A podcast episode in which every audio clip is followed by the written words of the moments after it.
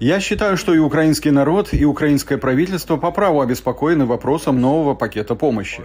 Я думаю, в США обе партии сейчас поддерживают Украину и готовы ей помогать. Но не надо забывать, что мы являемся демократией, и есть коллеги, с которыми я работаю в Конгрессе, которые задаются вопросом, как долго и до какого предела мы будем продолжать предоставлять поддержку на том уровне, как сейчас. Я полагаю, что подобные дискуссии будут иметь продолжение.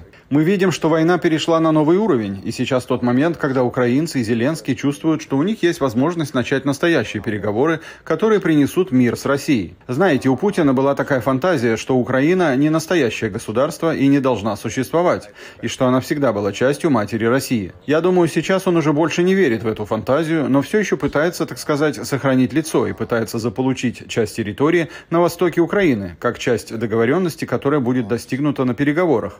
Так что на кону очень многое. И я считаю, что Зеленский в этой связи был прав, когда сказал, что суверенная территория Украины не только до границы с Россией, но также включает в себя Крым. Таким образом, когда происходят переговоры, нужно всегда думать о принципиальных позициях. Я думаю, что у Путина есть слабость, внутренние вопросы, а именно призыв 300 тысяч россиян в вооруженные силы, а также 100 тысяч российских мужчин, которые покинули страну. Таким образом, российский народ постепенно начинает понимать цену войны, учитывая, что более 130 тысяч российских солдат, по нашим оценкам, ранены или убиты. Это огромная цифра, и Украина также платит огромную цену. Америка за 10 лет войны во Вьетнаме потеряла 58 тысяч солдат. Сравните это с российскими 130 тысячами за 10 месяцев. Если же вернуться к вопросу последующей финансовой, военной, гуманитарной помощи, их определят события следующих 6 месяцев. Все продолжает меняться каждую неделю и каждый месяц. Если Украина достигнет дополнительных успехов, это, безусловно, будет плюсом. Один из аргументов критики, который часто используют некоторые республиканцы, ставя под сомнение американскую финансовую помощь,